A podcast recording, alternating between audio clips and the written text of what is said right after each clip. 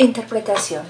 Desde muy joven, María Antonieta fue peligrosamente malcriada. Como pequeña princesa en Austria, no conoció otra cosa que mimos, elogios y adulaciones.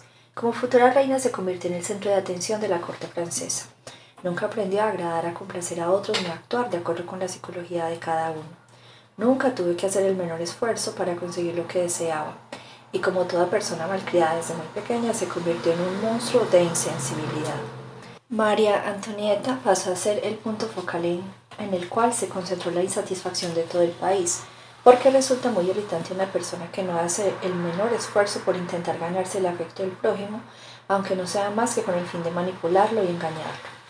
Y no crea que ella representa una época ya pasada, ni que la actitud de María Antonieta no es frecuente hoy en día. En la actualidad, ese tipo de personas abunda más que nunca. Son los individuos que viven en su propia burbuja convencidos de que han nacido para ser reyes y reinas y que todo el mundo les debe atención. No muestran consideración para nadie, pasan por encima de la gente con la prepotencia y la arrogancia de una María Antonieta.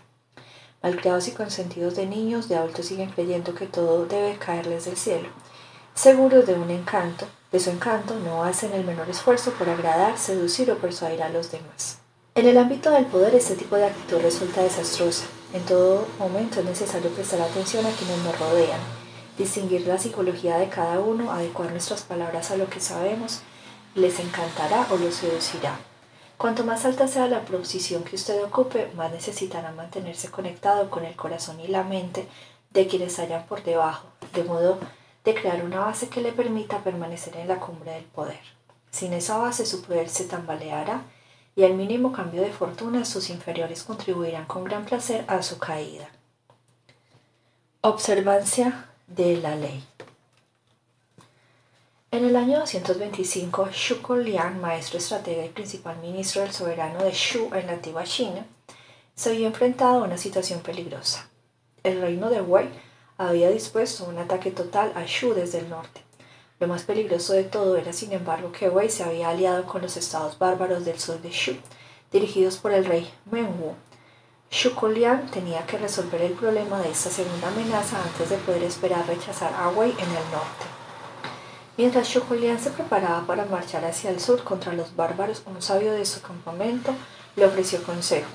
Era probable que Liang derrotara a Menwu, pero en cuanto se dirigiera al norte para contener a Wei, Menwu volvería a invadir al país por el sur.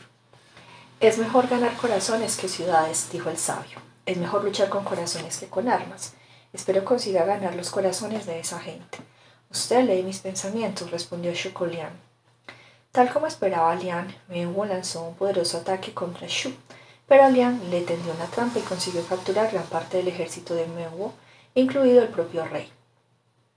En lugar de castigar o ejecutar a los prisioneros, separó a los soldados del rey. Les quitó las cadenas, los agasajó con comida y con vino y les dijo, Sé que son todos hombres rectos. Creo que todos tienen padres, esposas e hijos que los esperan en su hogar y en este momento sin duda están llorando amargas lágrimas al pensar en la suerte de ustedes. Los liberaré para que puedan retornar a sus hogares junto a sus seres queridos y llevarles tranquilidad. Los hombres le agradecieron con lágrimas en los ojos. Luego Liang mandó a llamar a Menwu. Si te libero, le preguntó, ¿qué harás? Volveré a juntar mi ejército, contestó el rey, y lo conduciré hacia una batalla decisiva contra Shu pero si me capturas de nuevo me someteré a su superioridad.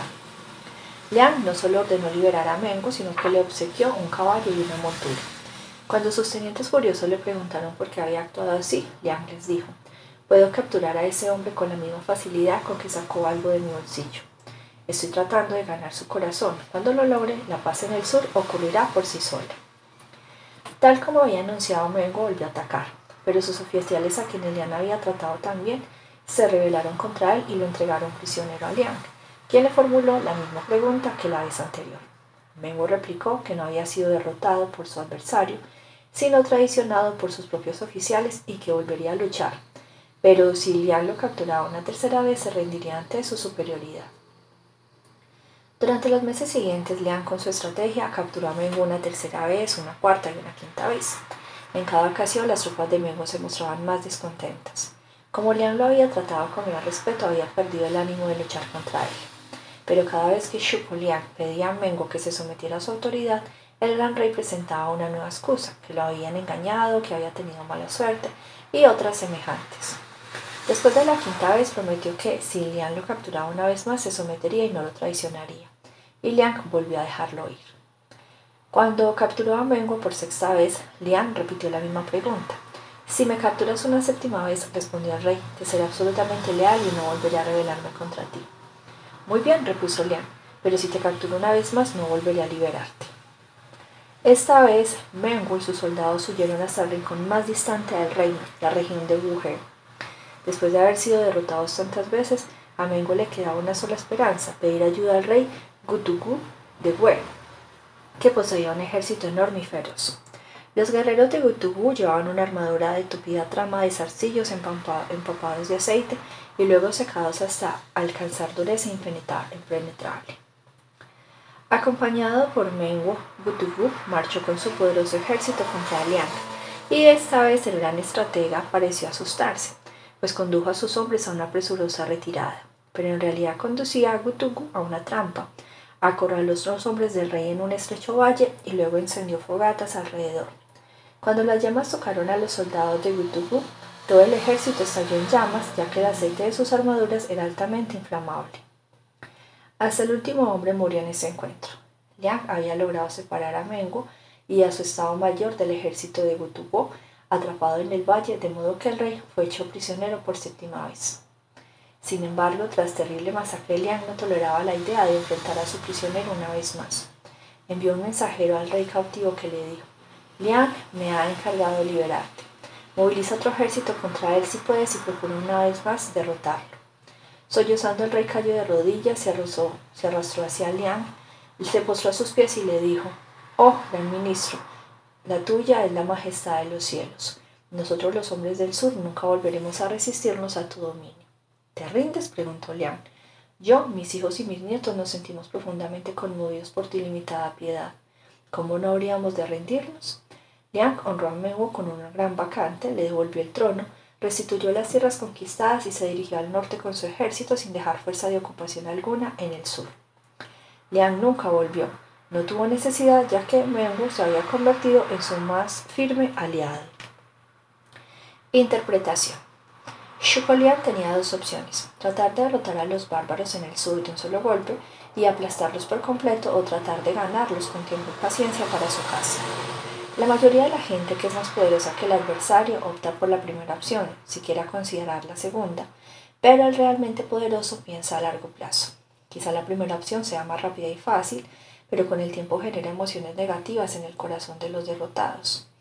Ese resentimiento se convierte en odio y esta animosidad causa que usted viva nervioso, que invierta tiempo y energía en proteger lo ganado y se vuelva paranoico y defensivo.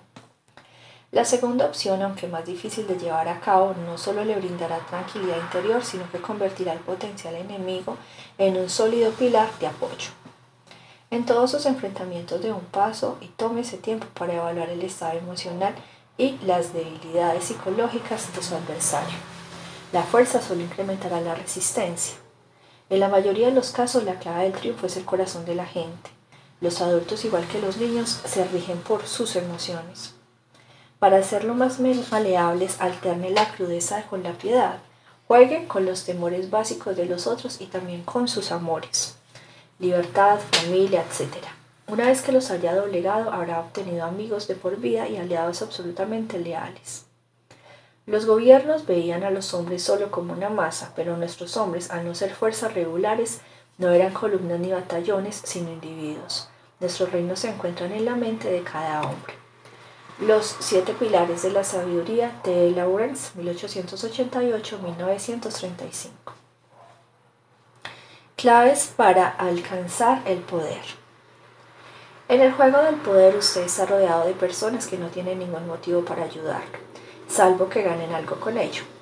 Y si usted no tiene nada que ofrecer en términos de beneficios personales, lo más probable es que despierte la hostilidad de los otros, pues verán en usted simplemente a un competidor más, una persona más que les hace perder tiempo. Quienes vencen esa frialdad general son los que encuentran la llave para abrir el corazón y la mente de los demás, seducirlos y ganarlos para su causa, y si es necesario, ablandarlos para asestarles un golpe pero la mayoría nunca aprende este aspecto del juego del poder. Cuando se encuentran con alguien a quien no conocen, en lugar de dar un paso atrás y tratar de ver en qué aspecto esa persona es única y diferente, hablan de sí mismos ansiosos por imponer su propia voluntad y sus propios prejuicios. Discuten, alardean y hacen todo un espectáculo de su poder. Quizá no lo sepan, pero sin darse cuenta están creándose un enemigo, un rival, porque no hay nada más irritante que sentir que alguien ignora nuestra individualidad y no le importa nuestra psicología. Recuerde, la clave de la persuasión reside en ablandar a la gente, en amansarla lenta y gentilmente. Sedúzcala mediante un acercamiento a dos puntas. Trabaje sobre las emociones y especule con las debilidades intelectuales.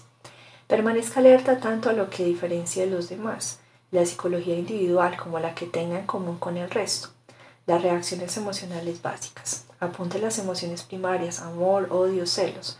Una vez que logre movilizar las emociones del otro, le restará control y lo tornará más vulnerable a su persuasión. Cuando Shukolian quiso disuadir a un importante general del reino rival de hacer una alianza con Cao Cao, el más temido enemigo de Liang, no describió la crueldad de Cao Cao ni lo atacó por razones morales. En cambio sugirió que Cao Cao quería conquistar a la bella joven esposa del general. Esto fue como un golpe en el estómago para el general y Shukolian logró convencerlo. De manera similar, Mao Zedong siempre apeló a las emociones del pueblo, hablándole en los términos más simples. Aunque él tenía una buena formación y gran cultura literaria, en sus discursos usaba metáforas viscerales mediante las cuales expresaba las ansiedades más profundas del pueblo y lo alentaba a manifestar sus frustraciones en las reuniones públicas. En lugar de plantear los aspectos prácticos de un programa determinado, describa en términos primitivos y pragmáticos de qué manera dicho plan afectaría a la gente. No crea que esta táctica funciona solo con los analfabetos, funciona con todo el mundo. Todos somos mortales, a todos nos espera el mismo destino final y todos compartimos el deseo de ser queridos y reconocidos. Despierte esas emociones y cautivará corazones. La mejor forma de hacerlo es mediante un golpe dramático como el que de hecho cuando agasajó con comida y luego liberó a los prisioneros que esperaban de él solo lo peor. Al sacudirlos hasta la médula les hablando el corazón. Juegue con contrastes semejantes, lleva a los demás a la desesperación y luego bríndeles el alivio que necesita. Si esperan dolor y usted les brinda placer, le darán el corazón. En general, dar cualquier tipo de placer le permitirá alcanzar el éxito, así como desterrar temores y brindar a prometer seguridad. Los gestos simbólicos suelen bastar para ganar simpatía y buena voluntad. Un gesto de abnegación, por ejemplo, demostrar que usted sufre tanto como quienes lo rodean, hará que la gente se identifique con usted, aunque su sufrimiento sea simbólico o menor mientras que el de ellos es real. Hablan al grupo para transformarlo en receptor sumiso de la acción energética que vendrá a continuación. Cuando T. E. Lawrence esté luchando contra los turcos en los desiertos del Medio Oriente durante la Primera Guerra Mundial, tuvo una revelación. Sintió que la forma convencional de encarar una guerra había perdido valor. El antiguo soldado de otrora se encontraba perdido en los enormes ejércitos de la época, en los cuales le daban órdenes como a un peón inanimado. Lawrence quería modificar esa situación. Para él la mente de cada soldado era un reino por conquistar. Un soldado comprometido psicológicamente motivado lucharía con mayor ardor y creatividad que un simple títere. La percepción de Lawrence tiene aún más validez en el mundo de hoy, donde tantos nos sentimos alineados, anónimos y carentes de autoridad, todo lo cual lleva a los juegos abiertos de poder y la fuerza resulten aún más contraproducentes y peligrosos. En lugar de manipular a peones inanimados, convierta a quienes lo rodean en convencidos y entusiastas defensores de la causa por la cual usted los ha reclutado. Esto no solo le facilitará el trabajo, sino que le dará más espacio de maniobra para embaucarlos en el futuro. Para conseguir esto deberá manejarse con las psicologías individuales. Nunca suponga que la táctica que funciona con una persona servirá también con otra. Para encontrar la clave que motivará a un individuo, primero tiene que lograr que se sincere. Cuanto más hable, más revelará sobre lo que le gusta y le disgusta, es decir, las manijas y palancas con que moverlo.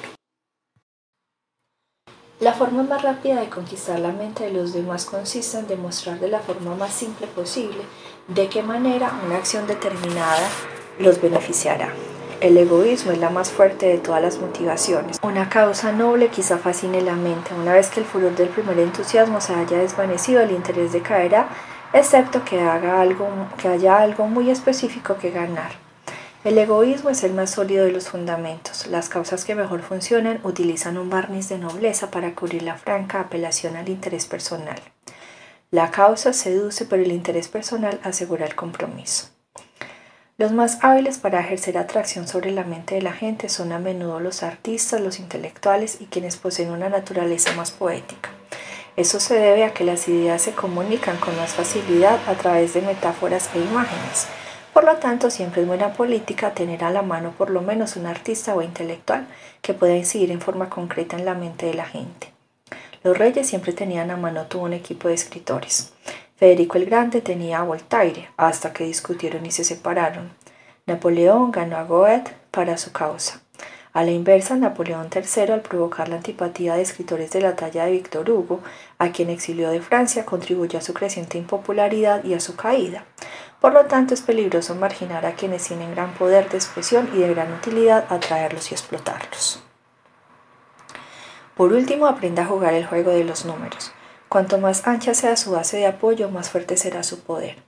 Como sabía que un alma despechada marginada puede iniciar toda una hoguera de descontento, Luis XIV se aseguró de ganarse el afecto de los miembros de posición más baja de su personal. Es necesario ganar cada vez más aliados en todos los niveles. De manera inevitable llegará un momento en que usted los necesitará. Imagen. La cerradura. La gente construye paredes para mantenerlo afuera. Nunca ingrese por la fuerza, pues solo encontrará más paredes detrás de las paredes. En esas paredes hay puertas, puertas al corazón, a la mente, y tienen una cerradura muy pequeña. Observe a través de la cerradura, encuentre la llave que abre la puerta y tendrá acceso a la voluntad de los otros sin dejar desagradables huellas de violencia. Autoridad. Las dificultades del camino de la persuasión consisten en conocer el corazón de la persona a la que se ha de persuadir, a fin de adecuar a él las palabras que se pronunciarán. Por eso, quien quiera que intente usar la persuasión ante el trono deberá observar con cuidado los sentimientos de amor y odio del soberano y sus deseos y temores secretos antes de poder conquistar su corazón. Han Fetsu, filósofo chino, siglo III a.C. Invalidación no hay ningún caso en que la ley no sea válida. Ley número 44. Desarme y enfurezca con el efecto espejo. Criterio. El espejo refleja la realidad, pero también es el arma perfecta para el engaño. Cuando se refleja a sus enemigos haciendo exactamente lo que hacen ellos, sus rivales no lograrán deducir su estrategia. El efecto espejo los burla y humilla, lo cual los lleva a reaccionar en forma desmedida. Al poner un espejo frente a su psique, usted los seduce con la ilusión de que comparte sus valores. Al reflejar sus acciones en un espejo les enseña una lección. Son muy pocos los que pueden resistirse al poder del efecto espejo. Efecto espejo. Tipología preliminar. Los espejos tienen el poder de inquietarnos. Cuando contemplamos nuestro reflejo en el espejo, a menudo vemos lo que queremos ver, es decir, la imagen de nosotros mismos con los que más cómodos nos sentimos. Tenemos la tendencia a no mirar con demasiado detalle e ignorar las arrugas y los defectos. Pero si miramos con atención la imagen reflejada, a veces sentimos que nos estamos viendo como nos ven los otros, una persona entre todas las demás, un objeto más que un sujeto. Esta sensación nos estremece, nos vemos pero desde fuera, despojados de los sentimientos del espíritu del alma que llenan nuestra conciencia. Nos vemos convertidos en una cosa. Al usar el efecto espejo simbólicamente recreamos esa fuerza perturbadora. Reflejamos las acciones de los demás, imitamos sus movimientos para descolocarlos e irritarlos.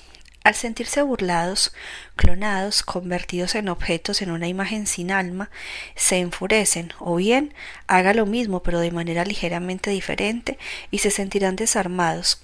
Usted reflejará a la perfección los deseos y ansiedades que ocultan. Este es el poder narcisista de los espejos en cualquiera de los dos casos.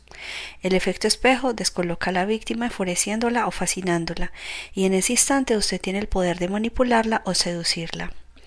Este efecto encierra un gran poder porque actúa sobre las emociones más primitivas. En el ámbito del poder hay cuatro efectos espejo principales. El efecto neutralizador. En la antigua mitología griega, la gorgona medusa tenía serpientes por cabellos, una lengua protuberante, gran cantidad de dientes y un rostro tan horrible que cualquiera que la mirara a la cara se convertía de inmediato en piedra, por el intenso terror que inspiraba. Pero el héroe Perseo logró matar a la medusa, pulió su escudo de bronce hasta convertirlo en un espejo y usó el reflejo para guiarse a medida que se acercaba a ella. Así logró cortarle la cabeza sin mirarla directamente a la cara. Si en este caso el escudo fue un espejo, también el espejo fue una especie de escudo. La medusa no podía ver a Perseo, solo veía el reflejo de sus propias acciones. Resguardado tras aquella pantalla, el héroe pudo aproximarse y destruirla. Este es en esencia el efecto neutralizador. Haga lo que hacen sus enemigos, imite las acciones de ellos lo mejor posible y no podrán detectar sus verdaderas intenciones porque están cegados por el espejo. La estrategia habitual de sus enemigos para manejarlo a usted se basa en las reacciones que lo caracterizan. Neutralice esas reacciones mimetizándose con sus enemigos. Esta táctica surte un efecto burlador e irritante. La mayoría recordamos esa sensación que experimentamos en la infancia cuando alguien nos hacía burla repitiendo textualmente todo cuanto decíamos. Al cabo de pocos minutos queríamos romperle la cara. Utilizando esta misma técnica, aunque en forma más sutil, es posible descolocar al adversario. Ocultando su propia estrategia detrás de un espejo, usted puede tender trampas invisibles o impulsar a los contrincantes hacia la trampa que ellos habían planeado para usted. Esta técnica tan poderosa se ha utilizado en la estrategia militar desde los tiempos de Sun Tzu. En nuestra época se la observa a menudo en las campañas políticas. También es útil para disfrazar aquellas situaciones en las cuales usted no cuenta con una estrategia particular. Este es el espejo del guerrero.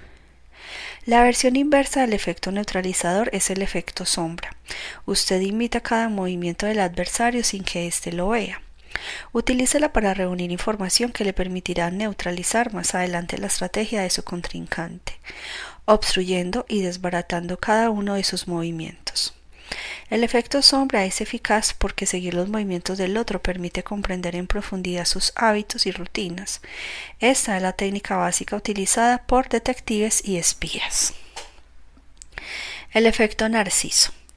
Al contemplar una imagen en las aguas de un estanque, el joven griego Narciso se enamoró de ella, y cuando descubrió que aquella imagen era su propio reflejo y que por lo tanto le resultaría imposible consumar su amor, desesperado se ahogó en las aguas del estanque. Todos tenemos un problema similar, estamos profundamente enamorados de nuestra persona. Pero dado que ese amor excluye a un objeto de amor externo, a nosotros mismos, permanece insatisfecho y no realizado. El efecto narciso juega con el narcisismo universal. Usted mira hasta el fondo del alma de otra persona, e intuye sus más íntimos deseos, sus valores, sus gustos, su espíritu y refleja todo eso, convirtiéndose en una especie de imagen reflejada del otro. Su habilidad para reflejar la psique del otro le otorga gran poder sobre esa persona y hasta puede encender una chispa de amor. Esto no es más que la habilidad de mimetizarse con otra persona, no física sino psicológicamente, y constituye una técnica muy poderosa porque juega con el insatisfecho amor hacia sí mismo del niño que todos sentimos. En general, los demás nos bombardean con las experiencias y los gustos de ellos. Rara vez se esfuerzan por ver las cosas a través de nuestros ojos. Será irritante, pero también crea una gran oportunidad si usted demuestra que entiende a otra persona al reflejar sus más íntimos sentimientos. Esa persona quedará fascinada y usted logrará desarmarla, sobre todo porque esto es algo que sucede con muy poca frecuencia. Nadie puede resistir la sensación de verse armoniosamente reflejado en el mundo exterior, aun cuando usted fabrique esa imagen para satisfacerlos y lograr sus propios objetivos. El efecto narciso obra maravillas tanto en la vida social como en el mundo de los negocios. Nos otorga tanto el espejo del seductor como el espejo del cortesano. El efecto moral. El poder del argumento verbal es en extremo limitado y a menudo logra lo opuesto de lo que pretendemos. Como observó Gracián, la verdad por lo general se ve, muy pocas veces se oye. El efecto moral es la forma perfecta de demostrar las propias ideas a través de la acción. En síntesis, usted da a otros una lección al hacerles probar la medicina que ellos pretenden administrarle a usted. En el efecto moral, usted refleja lo que otros le hacen de forma tal que se den cuenta con suma claridad de que usted está haciendo exactamente lo que le hicieron ellos. Usted les hace sentir que se han comportado de manera desagradable o hiriente en lugar de quejarse o lamentarse, lo cual solo los pone a la defensiva y al sentir que las consecuencias de sus propias acciones les son devueltas por un espejo, los otros comprenden en toda su magnitud de qué manera lastimaron o castigaron con su comportamiento asocial. Usted objetiviza las cualidades de las que quiere que el otro se avergüence, creando un espejo en el cual el rival puede ser, ver sus necesidades y aprender una lección. Esta técnica es utilizada con frecuencia por educadores, psicólogos y todos aquellos que deben manejarse en situaciones de conductas desagradables e inconscientes. Ese es el espejo del maestro. Haya o no defecto en la forma en que otros lo han tratado, para usted siempre podrá resultar provechoso reflejar ese comportamiento de forma tal que los haga sentir culpables. El efecto alucinatorio. Los espejos son tremendamente engañosos, porque dan la sensación de que a través de ellos se ve el mundo real, pero en realidad uno solo mira un trozo de vidrio que, como bien sabemos, no puede reflejar el mundo en su exacta dimensión. En un espejo todo se invierte. Cuando Alicia pasa a través del espejo en el libro de Lewis Carroll, entra en un mundo del revés y no solo en el aspecto visual. El efecto alucinatorio consiste en crear una copia perfecta de un objeto, un lugar o una persona. Esa copia actúa como una especie de maniquí. La gente lo considera auténtico porque tiene la apariencia física de lo auténtico. Esta es fundamentalmente la técnica de los grandes estafadores que imitan el mundo real para embaucar. También tiene la aplicación en cualquier situación que exija camuflaje. Este es el espejo del burlador. Observancias de los efectos espejo. Observancia 1. En febrero de 1815 el emperador Napoleón Bonaparte se fugó de la isla de Elba, donde lo habían encarcelado las fuerzas aliadas de Europa, y regresó a París en una marcha que produjo conmoción a la nación francesa. Convocando a sus tropas dispersas y a ciudadanos de todos los estratos sociales que se le unieron para destituir al rey Luis XVIII, sin embargo, en marzo, después de haberse reinstaurado en el poder, tuvo que enfrentar la dura realidad de que la situación de Francia había cambiado mucho. El país se encontraba devastado, no tenía aliados entre las demás naciones de Europa y sus ministros más importantes y leales habían desertado o abandonado el país. Quedaba un solo hombre del antiguo régimen de Napoleón, Joseph Fauché, su ex ministro de policía. Durante su reinado anterior, Napoleón siempre había confiado en Fauché para que éste hiciera los trabajos sucios, pero nunca logró conocer a fondo los verdaderos pensamientos e intenciones del hombre. Napoleón había establecido un cuerpo eficiente de agentes para espiar a todos sus ministros, a fin de poder anticiparse siempre a sus acciones, pero nadie había podido averiguar algo sobre Fauché. Cuando era objeto de alguna sospecha, el ministro no se enojaba ni tomaba la acusación como algo personal. Mostraba sumisión, asentía, sonreía y cambiaba de color como un camaleón, adaptándose a las exigencias de la situación. Al principio esa actitud resultaba agradable y encantadora, pero al cabo de un tiempo Napoleón se sintió frustrado al verse superado por aquel hombre escurridizo. En un mundo u otro, Napoleón llegó a despedir a los más importantes de sus ministros, incluso a Talleyrand, pero nunca tocó a Fouché. Y así sucedió que en 1815, de regreso en el poder y necesitado de apoyo, no tuvo otra opción que volver a designar a Fouché como ministro de policía. Al cabo de algunas semanas de su nuevo reinado, los espías informaron a Napoleón que creían que Fauché mantenía contactos secretos con ministros de potencias extranjeras, incluido Metternich, de Austria. Temeroso de que su ministro más valioso le estuviese traicionando frente a sus enemigos, Napoleón debía descubrir la verdad antes de que fuera demasiado tarde. No podía enfrentar a Fauché de manera directa, ya que en persona era escurridizo como un águila y necesitaba pruebas contundentes. Tales pruebas parecieron presentarse en abril cuando la policía privada del emperador capturó a un caballero bien, bienes que había viajado a París para transmitir información a Fauché. Tras ordenar que aquel hombre fuese llevado ante él, Napoleón amenazó con hacerlo fusilar sin más trámite si no confesaba la verdad. El hombre se desmoronó y confesó que había entregado a Fauché una carta de Metternich escrita con tinta invisible para concertar una reunión secreta de agentes especiales en Basilea. Napoleón ordenó que uno de sus propios agentes infiltrara en la reunión. Si Fauché en verdad planeaba traicionarlo, lo sorprenderían con las manos en la masa y lo ejecutarían. Napoleón esperó con impaciencia el regreso del agente, pero para su gran consternación, cuando el enviado llegó unos días más tarde, informó que no había visto ni oído nada que implicara a Fauché en una conspiración. En realidad parecía que los otros agentes que habían concurrido a la reunión sospechaban de Fauché, los estaba traicionando a ellos y trabajaba a favor de Napoleón. Ni por un instante creyó Napoleón en esta versión. Una vez más Fauché había conseguido burlarlo. A la mañana siguiente Fauché visitó a Napoleón y comentó A propósito, Su Majestad, creo que no le dije que hace unos días recibí una carta de Metternich. Mi cabeza está demasiado ocupada con asuntos más urgentes. Además, el emisario omitió darme el polvo necesario para hacer legible la escritura. Aquí está la carta, seguro que Fauché estaba jugando con él. Napoleón explotó. Usted es un traidor, Fauché. Debería enviarlo a la horca. Prosiguió con su arenga, pero no podía despedirlo sin pruebas.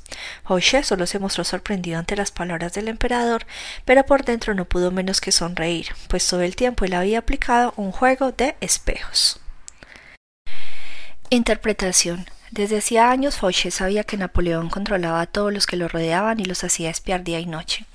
El ministro había logrado sobrevivir a este juego gracias a su propia gente que espiaba a los espías de Napoleón, lo que le permitía neutralizar cualquier acción del emperador contra él. En el caso de la reunión en Basilea hasta invirtió la situación. Al tanto del doble agente de Napoleón armó la escena de forma tal que pareciera que también Fauché era un leal agente doble. Fauché ganó poder y prosperó en un periodo de gran tumulto mediante la táctica de reflejar a quienes lo rodeaban. Durante la Revolución Francesa fue un jacobino radical. Después del terror se convirtió en un moderado republicano. Con Napoleón se transformó en un devoto imperialista, al que Napoleón honró con un título de nobleza designándolo duque de Otranto. Cuando el emperador usaba información comprometedora contra los demás, Fauché se aseguraba de tener información comprometedora sobre Napoleón y todos los demás. Eso también le permitía predecir los, los planes y deseos del emperador, de forma tal que podía hacerse eco de los sentimientos de su jefe antes de que éste los hubiese expresado. Ocultando sus acciones tras la estrategia del espejo, Fauché también consiguió planificar movimientos adversos a Napoleón sin que nadie pudiese probarle nada. Ese es el gran poder que da al reflejar a quienes lo rodean. Primero, usted le da a la gente la sensación de que comparte sus ideas y objetivos. Luego, cuando los otros sospechan que usted podría tener motivos ulteriores, el espejo los separa de ellos, evitando que puedan detectar su estrategia. En algún momento esto podrá enfurecerlos y desconcertarlos, pero al jugar a dos puntas usted desvirtúa ese cólera, les quita la iniciativa y les da una sensación de impotencia. Además, irá adquiriendo la habilidad de elegir cuándo y cómo desconcertarlos, lo cual es otra vía hacia el poder. Para el otro lado, el espejo le permite ahorrar energía intelectual. Con solo repetir los movimientos del otro, usted obtiene el espejo, el espacio necesario para desarrollar su propia estrategia. Observancia 2. Al principio de su carrera, el ambicioso estadista y general Albicides de Atenas 450-404 a.C. desarrolló una poderosa arma que llegó a ser la fuente de su poder.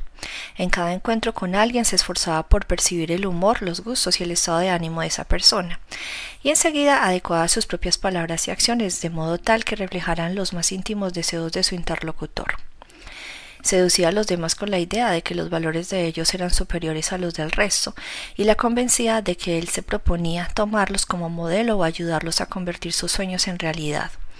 Muy pocos fueron capaces de resistir a su encanto. El primer hombre que cayó bajo su hechizo fue el filósofo Sócrates. Alcibiades representaba lo contrario del ideal socrático de sencillez y honestidad. Vivía con lujo y escarecida de cualquier clase de principios. Sin embargo, cada vez que se encontraba con Sócrates reflejaba la sobriedad del hombre mayor. Comía con frugalidad, acompañaba a Sócrates en largas caminatas y hablaba solo de filosofía y virtud.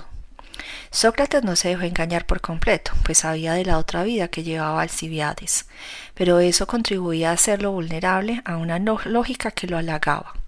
Solo en presencia de él se metía en general a una influencia virtuosa. Solo Sócrates tenía tal poder sobre él. Ese sentimiento embriagó al filósofo que se convirtió en un ferviente admirador y partidario de Alcibiades y hasta arriesgó su vida en una ocasión para salvar al joven durante una batalla. Los atenienses consideraban a Alcibiades como el más grande de sus oradores, dado que poseía una increíble habilidad para captar las aspiraciones de su público y reflejar los deseos de la gente. Pronunció sus más célebres discursos al apoyar la invasión de Cilicia, pues estaba seguro de que daría grandes riquezas a Atenas e, y, e ilimitada gloria a su propia persona. Aquellos discursos expresaban las ansias de conquista de nuevas tierras de los jóvenes atenienses que no se conformaban con vivir de las victorias y los honores cosechados por sus antepasados. Pero Alcibiades también adecuada sus palabras para reflejar la nostalgia de los más viejos por los gloriosos años en los que Atenas condujo a los griegos contra Persia y creó su gran imperio. Con eso logró que todos los atenienses soñaran con conquistar Cilicia. El plan de Alcibiades fue aprobado y él fue nombrado comandante de la expedición. Sin embargo, mientras Alcibiades dirigía la invasión de Cilicia, algunos atenienses fraguaron cargos contra él, alegando que había profanado estatuas sagradas. El general sabía que sus enemigos ordenarían ejecutarlos si regresaba a Atenas, de modo que a último momento desertó de la flota ateniense, ateniense y pasó al bando del acérrimo enemigo de Atenas, Esparta. Los espartanos le dieron la bienvenida, pero como conocían su reputación y no confiaban demasiado en él, a Alcibiades le gustaba el lujo. Los espartanos, un pueblo guerrero que hacía un culto de la austeridad, temía que Alcibiades corrompiera a los jóvenes. Sin embargo, vieron con gran alivio que el Alcibiades que llegó a Esparta no era en absoluto lo que esperaban. Llevaba el cabello largo, como ellos, tomaba baños fríos, comía pan de granos, toscamente molidos y vestía ropas sencillas. Para los espartanos eso significaba que el gran general había llegado a considerar que el estilo de vida de ellos era superior al de los atenienses. Aunque Atenas era más poderosa, él había elegido convertirse en espartano y por lo tanto merecía ser honrado. Cayeron bajo su hechizo y le otorgaron grandes poderes. Por desgracia, Alcibiades rara vez sabía poner freno a su encanto.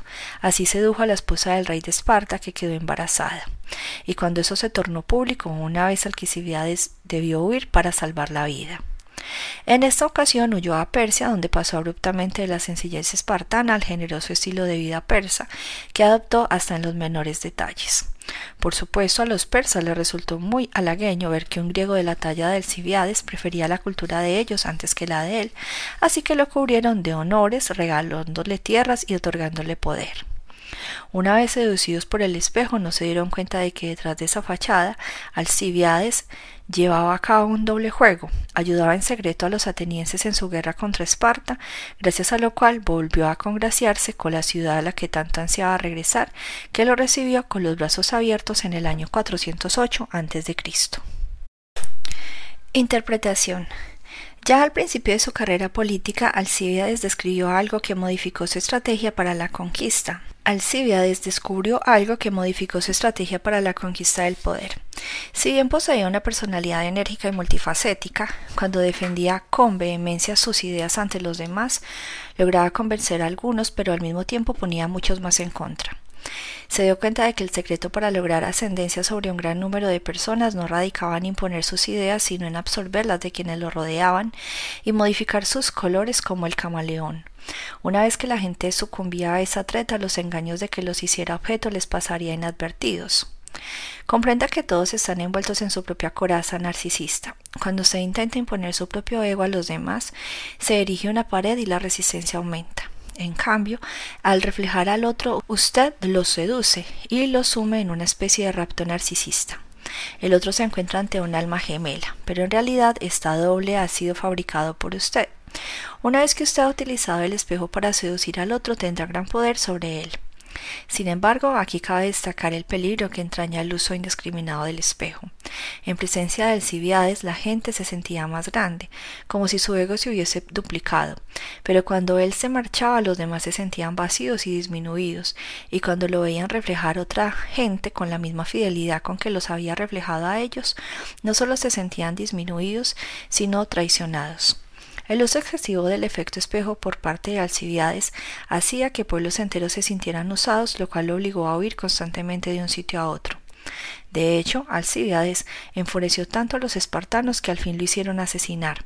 Había ido demasiado lejos. El espejo del seductor debió utilizarse con cautela y discriminación. Observancia 3. En 1652, la baronesa Mancini, recientemente viuda, trasladó su familia a Roma, París, donde podía contar con la influencia y la protección de su hermano, el cardenal Mazarin, primer ministro de Francia. De las cinco hijas de la baronesa, cuatro embelezaron a la corte con su belleza y su vivacidad.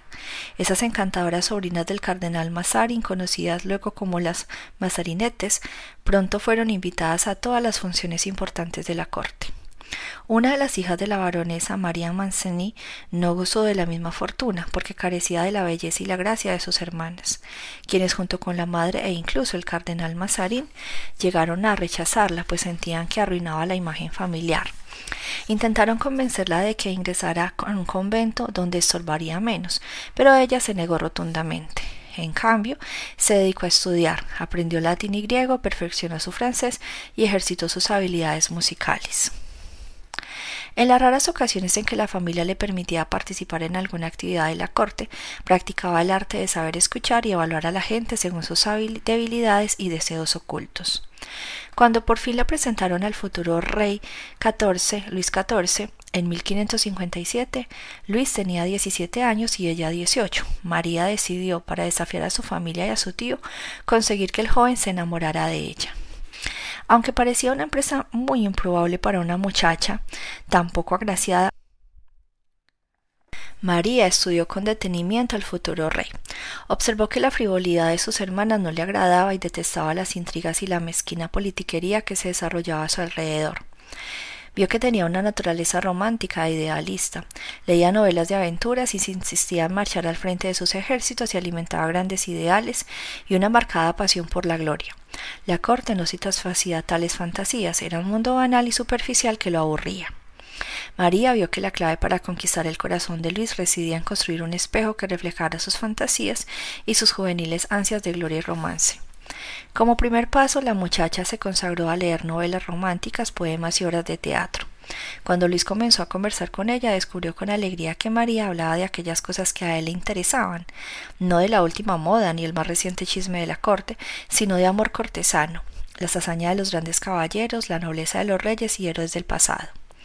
María alimentó la sed de gloria de Luis creando la imagen de un rey augusto y superior en que él podía aspirar a convertirse incentivaba la imaginación del joven. Como el futuro rey Sol pasaba más y más tiempo en compañía de María, al fin se tornó evidente que se había enamorado de la mujer más improbable de toda la corte. Para gran horror de la madre y las hermanas de la muchacha, Luis colmó de atenciones a María Mancini. La llevaba con él a sus campañas militares y la ubicaba donde ella pudiera observarlo cuando marchara a la batalla. Incluso le prometió casarse con ella y convertirla en reina de Francia. Mazarin, sin embargo, jamás permitiría que el rey se casara con su sobrina, una mujer que no podía ofrecer a Francia ningún tipo de alianza real o diplomática. Luis debía casarse con una princesa de España o de Austria. En 1658 el joven cedió a esas presiones y rompió con la primera relación romántica de su vida. Lo hizo con gran pena y al final de su vida reconoció que nunca había amado a nadie tal como a María Mancini. Interpretación. María Mancini llevó adelante la perfección el juego de la seducción. Primero dio un paso atrás para estudiar mejor a su presa. La seducción suele fracasar si se obvia ese primer paso, por exceso de agresividad. El primer movimiento debe ser siempre una retirada. Al estudiar al rey desde lejos, María vio que era lo que diferenciaba de los demás, los altos ideales, la naturaleza romántica, el arrogante desdén por las políticas mezquinas. El siguiente paso de María consistió en transformarse en un espejo de los sueños ocultos de Luis y permitirle vislumbrar lo que él podía llegar a ser, un rey semejante a un dios. Ese espejo cumplía varias funciones al satisfacer el ego de Luis, ofreciéndole uno doble en el que podía verse a sí mismo, también le ofrecía, también le hacía sentir que María existía solo para él. Rodeado de una jauría de cortesanos intrigantes centrados solo en sus propios intereses, no podía dejar de conmoverse ante la devota atención de María. Por último, el espejo de María le presentaba una idea al que podía aspirar, al noble caballero de la corte medieval.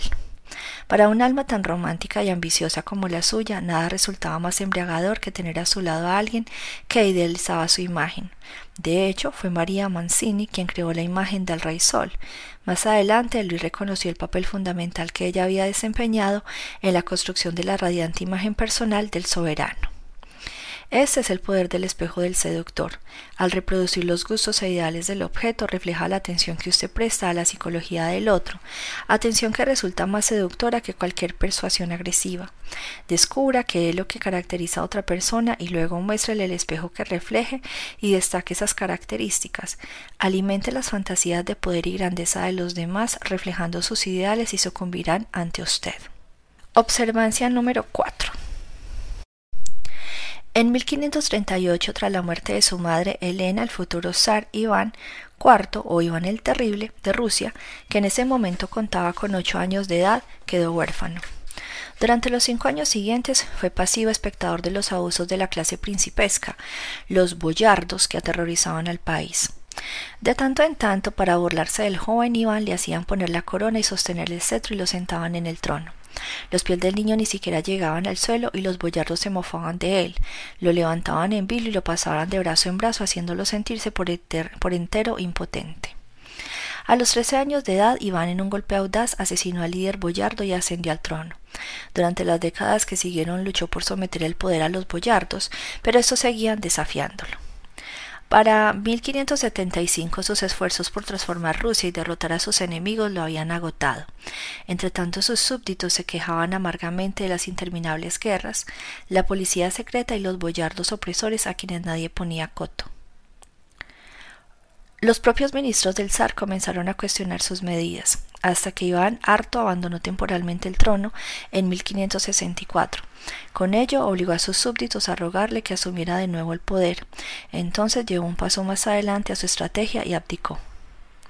En su reemplazo designó a uno de sus generales, Simeón Bekpulovich, quien ascendió al trono pero aunque se había convertido recientemente al cristianismo, Simeón era tártaro de nacimiento y su entronizador fue interpretada como un insulto por los súbditos de Iván, quienes consideraban inferiores e infieles a los tártaros. No obstante, Iván ordenó que todos los rusos, incluidos los boyardos, juraran obediencia al nuevo gobernante. Y mientras Simeón habitaba en el Kremlin, Iván vivía en una humilde casa de las afueras de Moscú. A veces visitaba el palacio, se inclinaba ante el trono, se sentaba entre los boyardos y con humildad solicitaba favores a Simeón. Con el tiempo se tornó evidente que Simeón era una suerte de doble del zar. Vestía como Iván y actuaba como Iván, pero no poseía verdadero poder ya que nadie le obedecía. Los boyardos de la corte tenían edad suficiente para recordar cómo se habían burlado de Iván cuando era niño sentándolo en el trono y comprendieron la relación. Ellos había hecho sentir a Iván que era débil aspirante al trono y ahora él reflejaba esa actitud al colocar al mando del país a otro débil aspirante al trono elegido por él. Durante dos años Iván sostuvo el espejo de Simeón ante el pueblo ruso. El espejo decía, las quejas y la desobediencia de ustedes me convirtieron en un zar sin poder real, así que voy a mostrarles un zar sin poder real. Me han tratado en forma irrespetuosa y ahora yo haré lo mismo con ustedes, convirtiendo a Rusia en el hazme reír del mundo. En 1577, en nombre del pueblo ruso, los arrepentidos boyardos rogaron a Iván que volviera a ocupar el trono y él lo hizo vio cómo, vivió como zar hasta su muerte. En 1584 las conspiraciones, las quejas y las intrigas desaparecieron junto con Simeón. Interpretación. En 1564, después de amenazar con su abdicación, se otorgaron a Iván poderes absolutos, pero esos poderes absolutos fueron debilitándose poco a poco a medida que cada sector de la sociedad, los boyardos, la iglesia, el gobierno, exigía mayor control e influencia. Las guerras extranjeras agotaron al país, las rencillas internas aumentaron y los intentos de Iván de poner freno a todo aquello fueron objeto de burla. Rusia se había convertido en una especie de caótica aula escolar donde los alumnos se reían del maestro. Si éste levantaba la voz o se quejaba, solo encontraba mayor resistencia. Era necesario darles una lección. Simeón Bekbulatovich fue el espejo que Iván usó para ello. Al cabo de dos años durante los cuales el trono había sido objeto de ridículo, el pueblo ruso aprendió la lección. Querían que el zar regresara y le concedieron toda la dignidad y el respeto que tal posición debería siempre haber merecido. Durante el resto de su reinado, Rusia e Iván se llevaron muy bien. Comprenda, la gente se limita a sus propias experiencias. Cuando usted se queja de alguna actitud insensible por parte de los demás, quizás estos parezcan entender, pero en el fondo las quejas no les llegan y hasta los tornan más resistentes aún. El objetivo de poder es siempre el de bajar la resistencia que oponen los demás. Para eso se necesita recurrir a ciertas estratagemas, una de las cuales es la de darles una lección. En lugar de pronunciar grandes arengas, crea una especie de espejo del comportamiento de los otros. Con ello los pone ante dos opciones. Pueden ignorarlo o pueden reflexionar sobre sus propias actitudes, y aunque lo ignoren, usted habrá sembrado en el inconsciente del otro una semilla que con el tiempo germinará y echará raíces. Cuando usted refleje comportamientos ajenos, no tema agregar un toque carituresco y exagerado como hizo Iván al poner un tártaro en el trono. Es esa pizca de condimento que abre los ojos del otro y le permite ver lo ridículo de sus acciones. Observancia 5. El doctor Milton Erickson, pionero de la psicoterapia estratégica, a menudo adecuada a sus pacientes de manera eficaz pero indirecta, creando una especie de efecto espejo. Mediante la aplicación de analogías hacía que sus pacientes descubrieran la verdad por sí mismos, con lo cual lograba superar la resistencia al cambio. Por ejemplo, cuando el doctor Erickson atendía a un matrimonio que se quejaba de problemas sexuales, solía comprobar que la tradición psicoterapéutica de la confrontación directa no hacía más que aumentar la resistencia de los cónyuges y agudizar sus diferencias. En cambio, Erickson optaba por desviar la atención de marido y mujer hacia otros temas, a veces banales, con el objeto de encontrar una analogía para el conflicto sexual. Durante la primera sesión de cierta pareja desvió el diálogo hacia la discusión de los hábitos alimentarios del matrimonio, sobre todo a la hora de la cena. La esposa prefería una actitud más pausada y cómoda, un aperitivo antes de comer, una entrada, luego un plato principal no demasiado abundante, todo con un rito lento y civilizado. Eso frustraba al esposo que quería dar la cena por terminada lo antes posible y prefería empezar directamente por el plato principal, cuanto más abundante mejor. A medida que se desarrolló la conversación, la pareja comenzó a comprender ciertas analogías con los problemas que tenían en la cama. En cuanto hicieron esta relación, sin embargo, el doctor Erickson cambió del tema y evitó que se planteara el verdadero problema. La pareja pensó que Erickson solo trataba de conocerlo mejor y que abordaría el problema central en el siguiente encuentro. Pero al final de la primera sesión, Erickson les indicó que dejaran pasar unos días y entonces prepararan una cena que combinara las preferencias de cada uno. La esposa disfrutaría de una cena prolongada durante la cual pudiera dialogar y vincularse con el marido y el esposo disfrutaría de platos abundantes que prefería. Sin darse cuenta que actuaban bajo la sutil guía del terapeuta, la pareja ingresaría en un espejo de su problema y en el espejo podría resolver sus problemas por sí mismos al concluir la velada tal como el doctor había esperado, reflejando en la cama la mejorada dinámica de la cena. Al tratar problemas más serios como el mundo de fantasías construido por un paciente esquizofrénico, el doctor Erickson siempre intentaba entrar en el espejo del paciente para trabajar desde adentro. En cierta oportunidad trató a un paciente de una clínica que creía ser Jesucristo. Se envolvía en sábanas, hablaba con parábolas delirantes y bombardeaba al personal y a los pacientes con interminables discursos de proselitismo cristiano. Ninguna terapia o droga surtía efecto alguno hasta que un día el doctor Erickson abordó al joven y le dijo Tengo entendido que usted tiene experiencia como carpintero.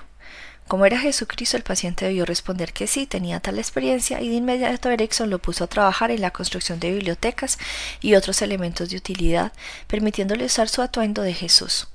Durante las semanas siguientes, mientras trabajaban en esos proyectos, la mente del paciente se concentró menos en la fantasía de ser Jesús y más en el trabajo.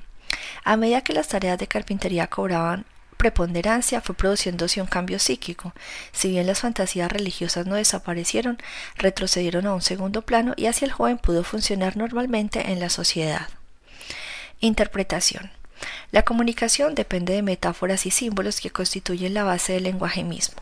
Una metáfora es una especie de espejo que refleja lo concreto y real, que a menudo expresa con mayor claridad de una descripción literal.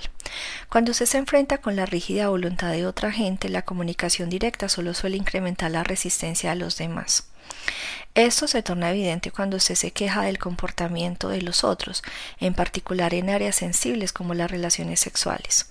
Usted logrará un cambio mucho más duradero si, como el doctor Erickson, construye una analogía, un espejo simbólico de la situación y guía al otro a través de él.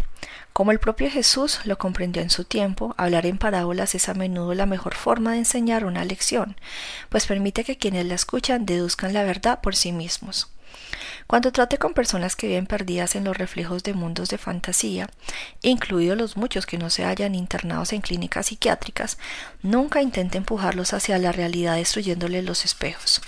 Entre en el mundo de ellos y actúe desde dentro con las reglas de ellos. Guíelos con sutileza y muéstrele la salida de ese cuarto de espejos en el que, han, en el que se han metido. Observancia número 6. Takeno Sho, o gran maestro japonés de la ceremonia del té del siglo XVI, pasó cierta vez delante de una casa y observó a un joven que regaba las flores cerca de la entrada principal. Dos cosas llamaron la atención a Sho.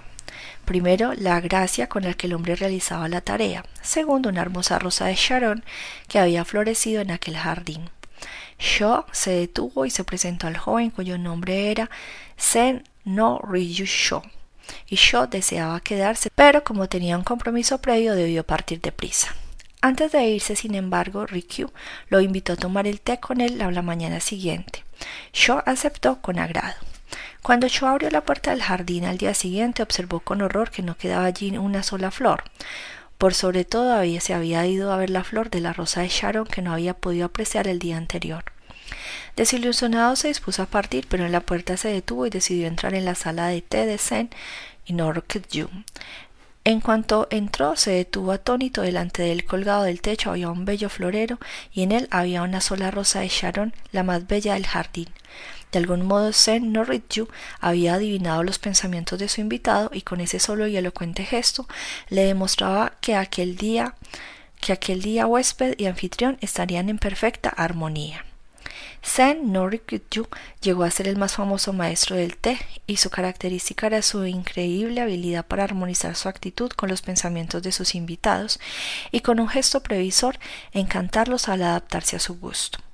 Cierto día, Ryu fue invitado a tomar el té por Yamashina Heshiwan, admirador de la ceremonia del té, pero también un hombre dueño de un viva sentido del humor. Cuando Rikyu llegó a la casa de Heishuwan, encontró cerrada la puerta del jardín, así que la abrió buscando a su anfitrión. Su anfitrión. Del otro lado del portón vio que alguien había acabado un foso y luego lo había cubierto con una lona y tierra. Al comprender que Heiwan había planeado una broma, le siguió la corriente, pasó por encima del pozo y se embarró las ropas. En apariencia horrorizado, Heshiwan salió corriendo de la casa y condujo a Rikyu a un baño que por alguna razón inexplicable ya estaba preparado. Después de bañarse, Rikyu compartió con Heishigon la ceremonia del té, que ambos disfrutaron mucho riéndose del accidente. Más tarde, Ryu explicó a un amigo que había oído hablar de las bromas pesadas que solía gastar Heishiwan, pero dado que el objetivo es siempre adecuarse a los deseos del anfitrión, cae en el pozo adrede, con lo cual queda asegurado el éxito del encuentro. La ceremonia del té no es en absoluto simple obsequiosidad, pero no hay té donde no haya plena armonía entre invitado y anfitrión. Para Heshiwan, ver el digno y pomposo Sen no Ryu en el fondo del pozo resultó algo muy divertido, pero Ryu se sintió igualmente complacido al dar el gusto a su anfitrión y ver cómo se divertía a su costa.